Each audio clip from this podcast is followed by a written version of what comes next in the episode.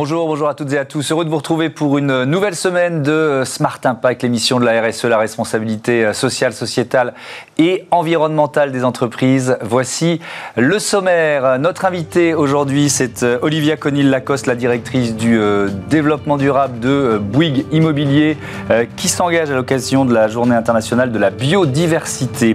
Notre débat portera sur le recrutement des travailleurs étrangers, comment diffuser les bonnes pratiques dans les PME, comment éviter le travail forcé ou le travail des enfants chez les sous-traitants des euh, grands groupes Réponse tout à l'heure. Et puis dans euh, Smart Ideas, vous découvrirez euh, Cameo et sa solution de mobilité professionnelle qui passe par la case Startup. Voilà pour les titres, on a 30 minutes pour les développer, c'est Smart Impact. Tout de suite.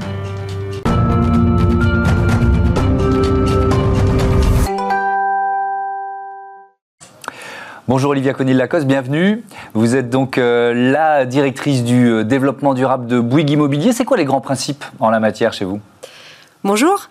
Euh, alors Bouygues Immobilier, on sait que c'est du logement, du bureau, de l'aménagement de quartier. Mhm. Et faire du développement durable chez Bouygues Immobilier, c'est tous les jours travailler à minimiser nos impacts sur l'environnement, le bas carbone, le climat, la biodiversité, les ressources, et puis améliorer notre impact social. Hmm. Alors on va parler de biodiversité parce que c'était la journée euh, mondiale de la biodiversité euh, euh, ce week-end, mais quand même, alors c'est tout le secteur du bâtiment qui est un gros producteur de déchets. cet enjeu-là, comment vous, vous essayez de, trouver, de mettre en œuvre des solutions pour réduire votre impact en la matière? Alors, on peut prendre euh, le projet à plusieurs étapes. Mhm. Euh, quand on arrive, par exemple, sur un projet à, déconstruire, parce qu'on va rénover, parce qu'on va faire un quartier, je vous prends l'exemple des, anciens euh, laboratoires Sanofi, par exemple, à Bagneux. les équipes opérationnelles, par exemple, quand ils sont arrivés sur ce projet, ils ont, ils ont retrouvé les crayons dans les pots à crayons, il y avait encore tout sur place. Ils se sont dit, mais on peut pas mettre tout ça à la benne. C'est pas possible. Et donc, ils ont commencé à analyser, euh, non pas en termes de déchets ce qu'il y avait sur le site, mais en termes de ressources. ils se sont dit, qu'est-ce qu'on peut en faire? Et donc, on s'est mis tous autour de la table, tous les partenaires de ce projet-là, en disant, bah, comment on va trouver les filières pour euh, soit réutiliser sur site, soit euh, pouvoir euh, transmettre ces matières-là et qu'elles soient réemployées. Hmm. Aujourd'hui, on a exactement la même approche sur l'hôtel des Postes à Strasbourg, qui est un magnifique bâtiment patrimonial et qu'on va rénover. on s'attarde à regarder quelles sont les ressources qu'on peut réemployer sur site. C'est presque une, inversion de logique, quoi, par rapport à ce qui se passait avant. On parle plus de déchets, on parle de ressources en amont des projets. Et on, donc on est dans cette économie circulaire qu'on prône évidemment euh, ici. Alors samedi, c'était la journée internationale de la euh, biodiversité. Euh, là aussi, alors on se dit, ok, des projets immobiliers, comment on intègre la biodiversité à des projets immobiliers? Ça veut dire quoi?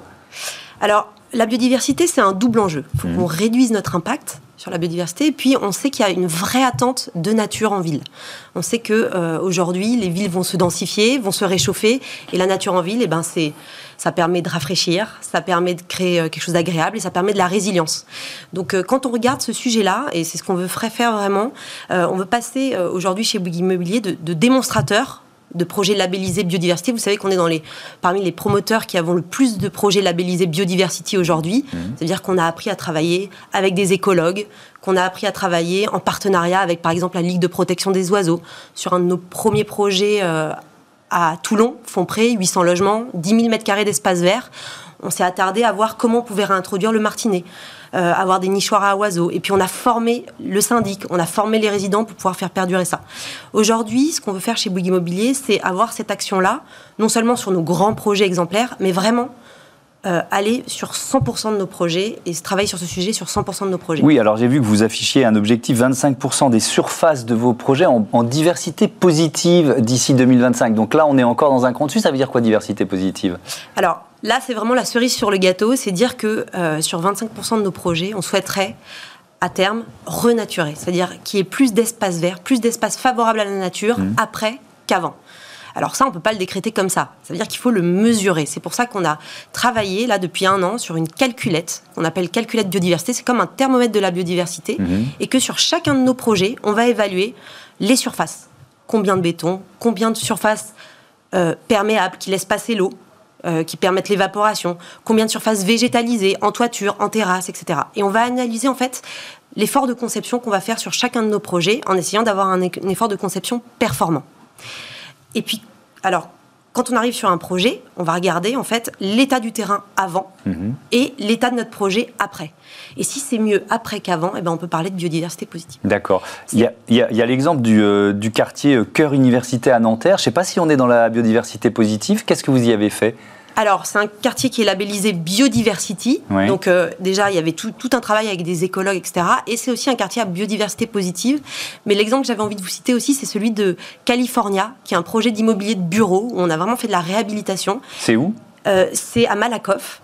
Euh, et sur ce projet-là, on prévoit de faire 2000 mètres carrés de terrasse, 2000 mètres carrés de jardin au sol. et juste pour vous montrer pourquoi cette calculette permet de challenger les équipes, on, a fait ce challenge et on leur a dit bah, c'est génial, vous verdissez énormément ce projet, vous allez être euh, en biodiversité positive. On a vu qu'ils y étaient presque, mais pas tout à fait. Et ben, ça leur a permis de reprendre les plans, de retravailler et d'arriver à de la biodiversité positive. Grâce à ce système, grâce à cette calculette. Exactement. D'accord. Et je reviens sur Nanterre. Qu'est-ce qui a été fait à Nanterre, par exemple? Alors à Nanterre, on a, on a abordé le sujet de plusieurs manières. Nanterre, euh, si vous voulez, c'est un, un, très gros projet. Hein. C'est 500 logements, c'est deux green office, euh, c'est des commerces. Il y a toute une vie sur ce quartier-là.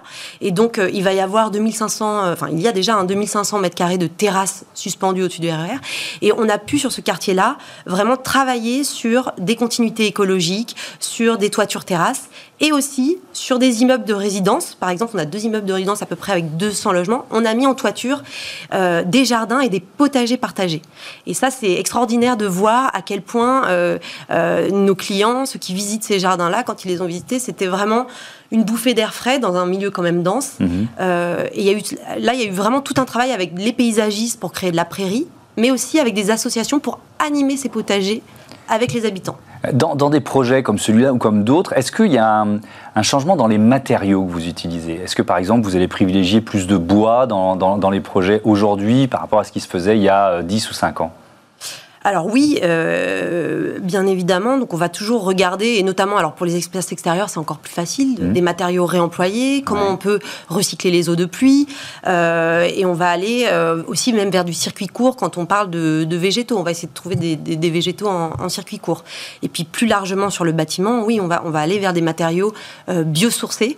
Euh, pour euh, essayer quelque part de bah, réduire notre impact sur l'environnement de manière globale. Hmm.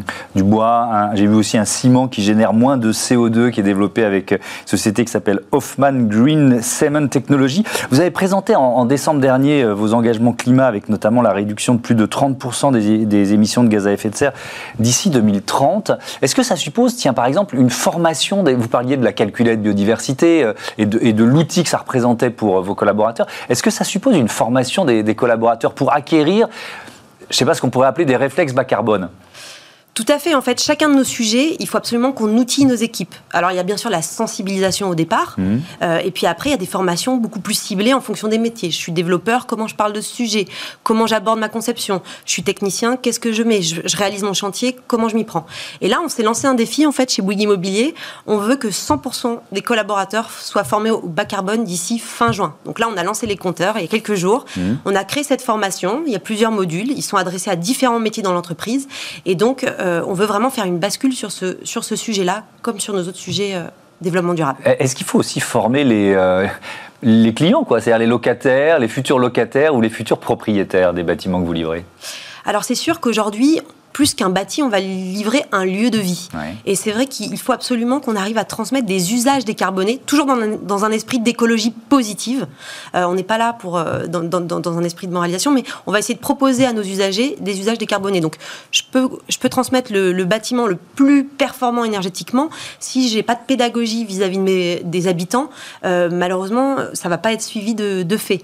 De la même manière, je vais essayer de mettre en place des solutions de mobilité douce pour leur permettre de prolonger en fait cet engagement de Bouygues Immobilier. Sur les jardins, c'est très important aussi. C'est pour ça que souvent on s'associe avec des associations qui vont euh, euh, donner vie en fait à ces jardins ou à ces potagers et euh, prolonger dans l'usage tout ce qu'on a rendu capable en fait dans le bâti. Mais est-ce que ça passe par aussi la technologie C'est-à-dire, euh, euh, ce sont des bâtiments, évidemment, il y a plus de domotique, il y a plus d'intelligence artificielle. Est-ce que, par exemple, euh, c'est, je ne sais pas, hein, mais c'est livré avec une, une, appli de, d'usage, quoi, de consommation pour, pour les locataires ou les propriétaires? Oui, alors on a, on, a, on, a, développé sur nos projets de la domotique pour rendre le, bâtiment très facilement très, à, l'usage de manière très facile sur toutes les questions énergétiques, mais ça va aussi avec de la pédagogie dans le discours, ça commence dans le bureau de vente, et ça va vraiment aussi sur quelque chose qu'on veut dans le temps long, avec un accompagnement parfois de certaines associations. Ok, merci beaucoup. Euh, merci Olivia Conil-Lacoste d'être venue euh, présenter les objectifs, notamment en matière de biodiversité, de Bouygues Immobilier. Allez, on passe à notre euh, débat, tout de suite débat sur les travailleurs étrangers.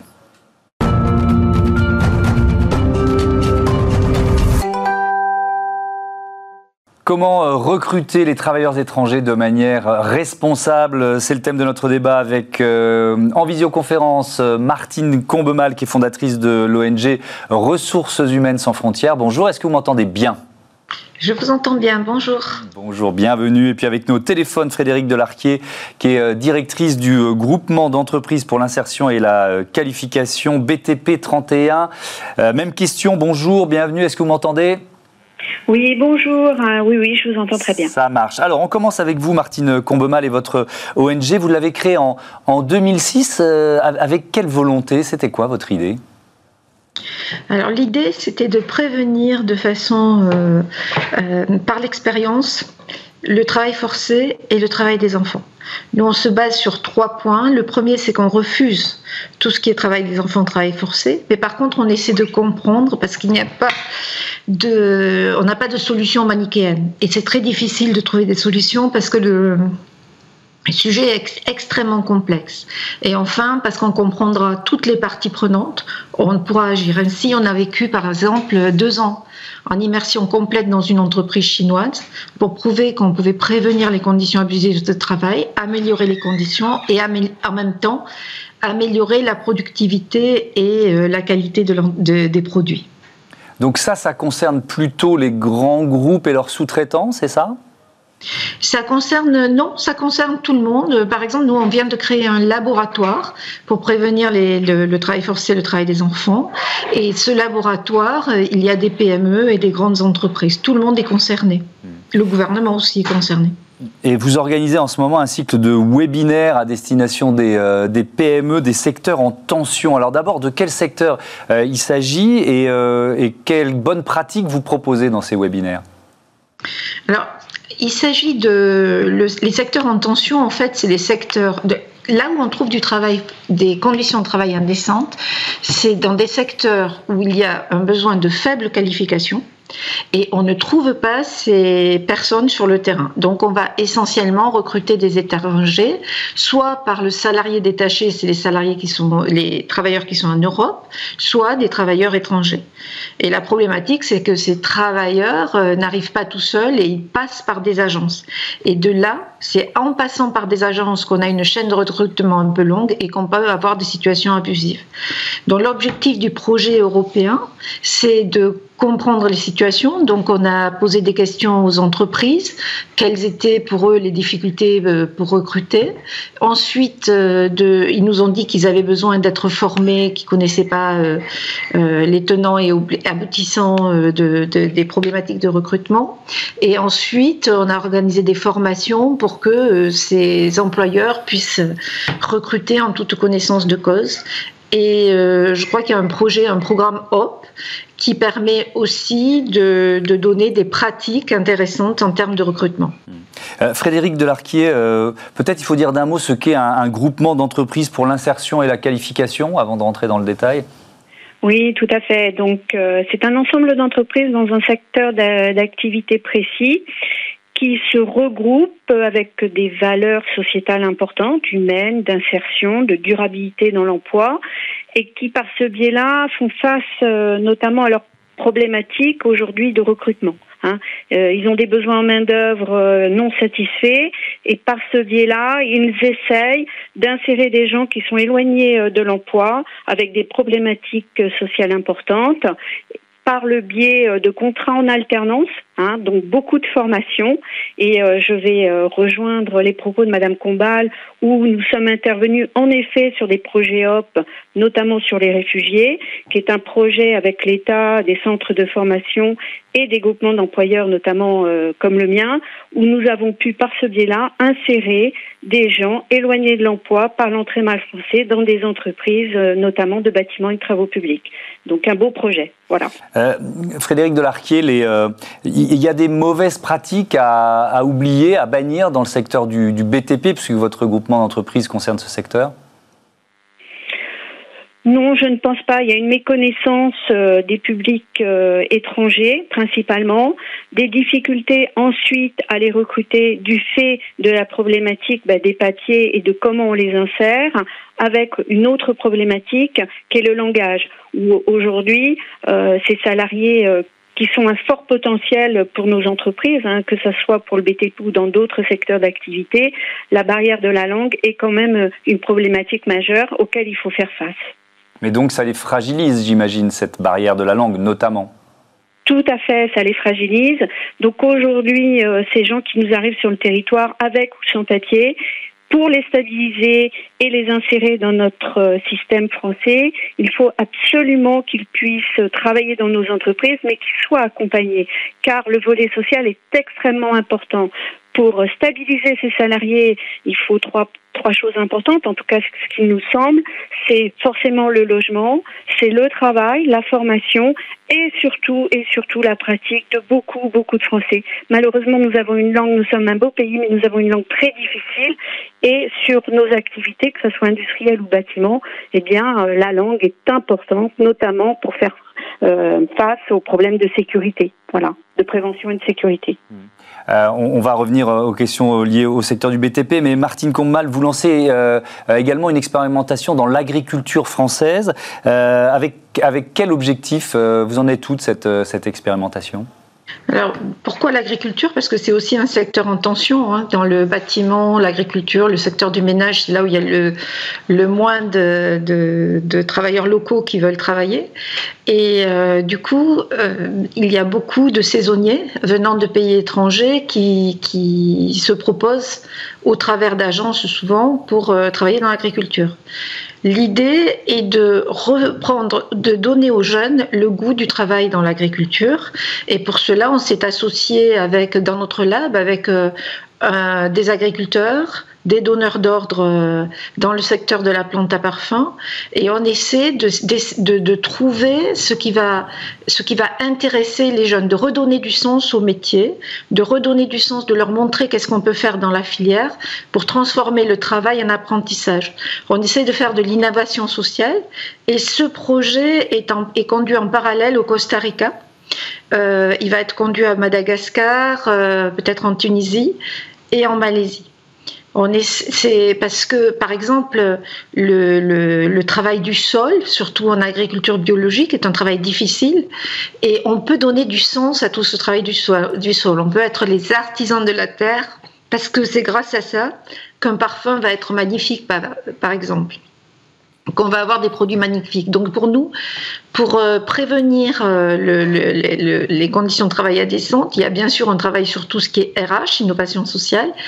Il y a un travail d'accompagnement, mais aussi un travail pour refaire venir les gens euh, sur des métiers en tension en leur expliquant en quoi c'est fabuleux.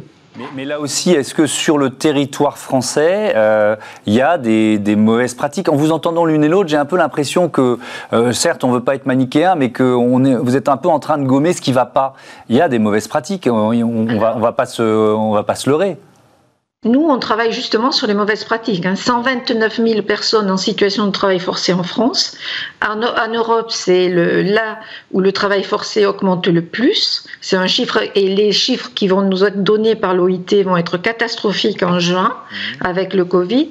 Donc, euh, le travail forcé existe en France. Il est dû aux migrations, aux migrations climatiques, à toutes les migrations, parce que chaque fois qu'il y a des populations en situation vulnérable, il y a toujours des personnes pour les exploiter.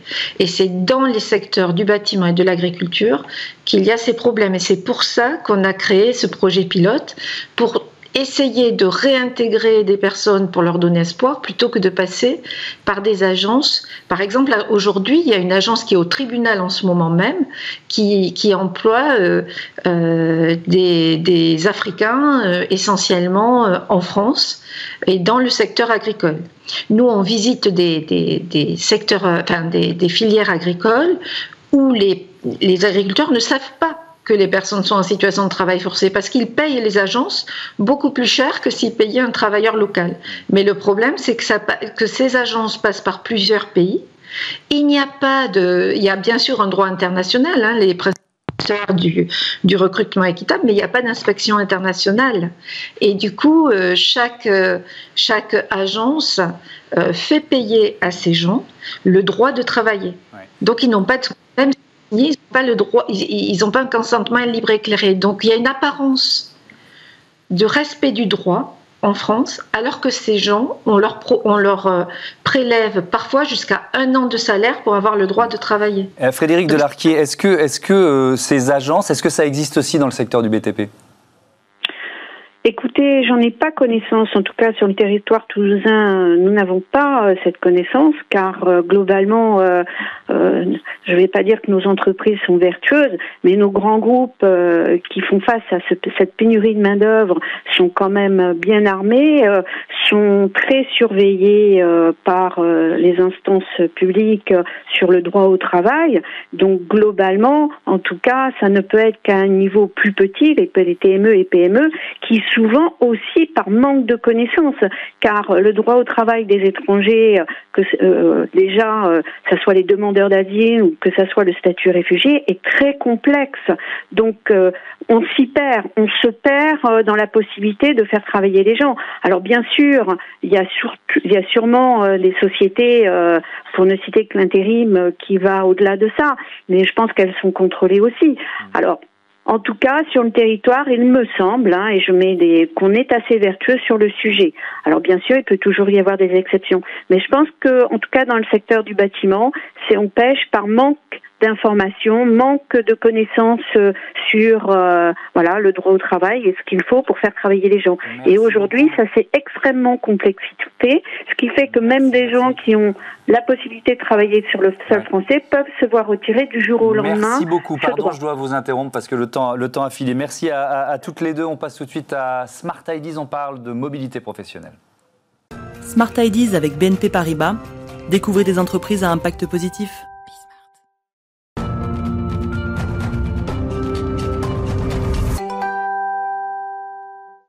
Smart Ideas avec euh, Jérémy Marlin, le fondateur de Cameo. Bonjour. Bienvenue. Vous l'avez créé quand et avec quelle idée? On l'a créé en 2019. Euh, on était avec mon associé issu d'un grand groupe assurantiel et on se posait beaucoup de questions sur euh, notre employabilité. On était très anxieux à qu'est-ce qui va se passer demain? On, adorait notre boîte, on, adorait nos managers, mmh. mais malgré ça, on voyait que euh, le, marché était en train de, bouger, comme tous les autres marchés, avec la digitalisation, la robotisation, et on voyait aussi tous ces nouveaux acteurs arriver. on, se disait, mais est-ce qu'on n'est pas en train de, louper un train ou quelque chose comme ça? Et, c'est là où on s'est dit que euh, on aimerait euh, peut-être aller voir ce qui, se fait, ce, qui, ce qui, se fait ailleurs en fait. Et on s'est dit, il y a pas de, on n'a pas de formation aujourd'hui qui existe comme ça. Pourquoi on n'irait pas, euh, je sais pas, dans le luxe, dans une association, euh, dans une, dans une, une, administration ou une start-up, voir comment elles font, récupérer les meilleures pratiques et ensuite venir les réimplanter dans notre groupe. Donc l'idée, c'est de, de, de proposer des formations à l'extérieur euh, des, grands groupes, des grandes entreprises. Ça dure combien de temps, ces, formations Alors, euh, c'est une formation qui dure euh, six mois, qui est à temps partiel ou à temps complet. à temps partiel, si on souhaite, par exemple, favoriser la mobilité interne au sein d'un grand groupe. Mhm. Il faut savoir que selon la dernière étude ACE de 2018, il n'y a que 5% des recrutements qui sont faits grâce à une mobilité interne. Donc c'est un vrai, euh, il y, a un vrai sujet au, niveau des, entreprises qui notamment veulent développer des nouvelles compétences. Et ensuite, euh, à temps complet, si on est plutôt sur des entreprises qui veulent faire des mobilités externes. Et euh, malheureusement, je dois dire, c'est beaucoup le cas en ce moment puisque la crise sanitaire demande à beaucoup de grands groupes de, revoir leur stratégie de recrutement. Mmh. Ça apporte quoi aux grandes entreprises la solution Cameo en fait? Alors ça je dirais que si, je, si on prend de la hauteur, euh, notamment vis-à-vis de la crise, euh, on a aujourd'hui des entreprises qui doivent se repositionner mhm. par rapport à des marchés, qui doivent aussi revoir l'employabilité de leurs collaborateurs. Avant, on pilotait une employabilité sur 25 ans, maintenant on la pilote à 2-3 ans. On a des métiers qui disparaissent, mhm. d'autres qui apparaissent. Euh, mais comment on fait pour piloter les, actifs de, l'entreprise, le capital humain? Et donc, elles ont besoin d'une part de de, faire bouger euh, ces activités, d'aller faire valider des nouvelles compétences à leurs salariés, mais aussi euh, d'aller conquérir des nouveaux marchés.